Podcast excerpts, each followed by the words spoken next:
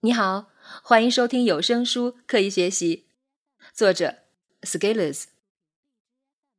从强打鸡血到自我造血，每天早上朋友圈里总是能刷出大量“加油人生”“你好早晨”等一大堆励志话语。很多人说这是鸡汤，有的人说这是打鸡血。对于这个，我不多做评价。每个人有自己的生活方式。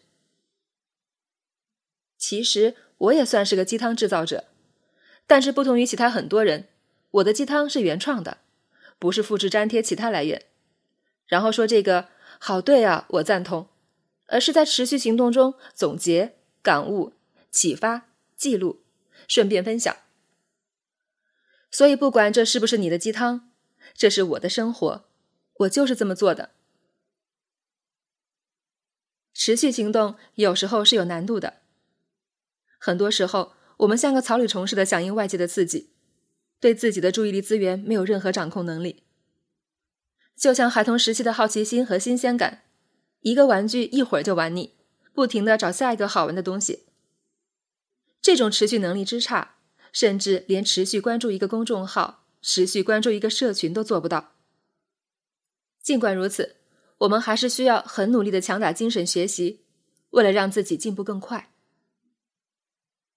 问题来了，在行动力尚不稳定的时候，我们的表现就像正弦曲线一样，有高峰有低谷。高峰时期一路凯歌，低谷时怎么办？打鸡血成了解决办法。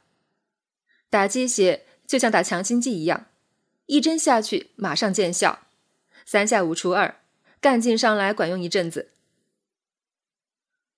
罗永浩在他自己的演讲里曾经说过，自己学习最苦的时候，就是靠着一堆成功学的书籍支撑过来的。一本书失效了，换一本书，用新的姿势再来读一遍。的确，我们能量不够的时候，需要外界的帮助，就像学会行走之初要扶着外物一样。但是要知道，鸡血不是人血，打异类物种的血会血凝致死的。可能的情况是，打了鸡血异常兴奋一阵子，最后还是死在了通往前方的路上。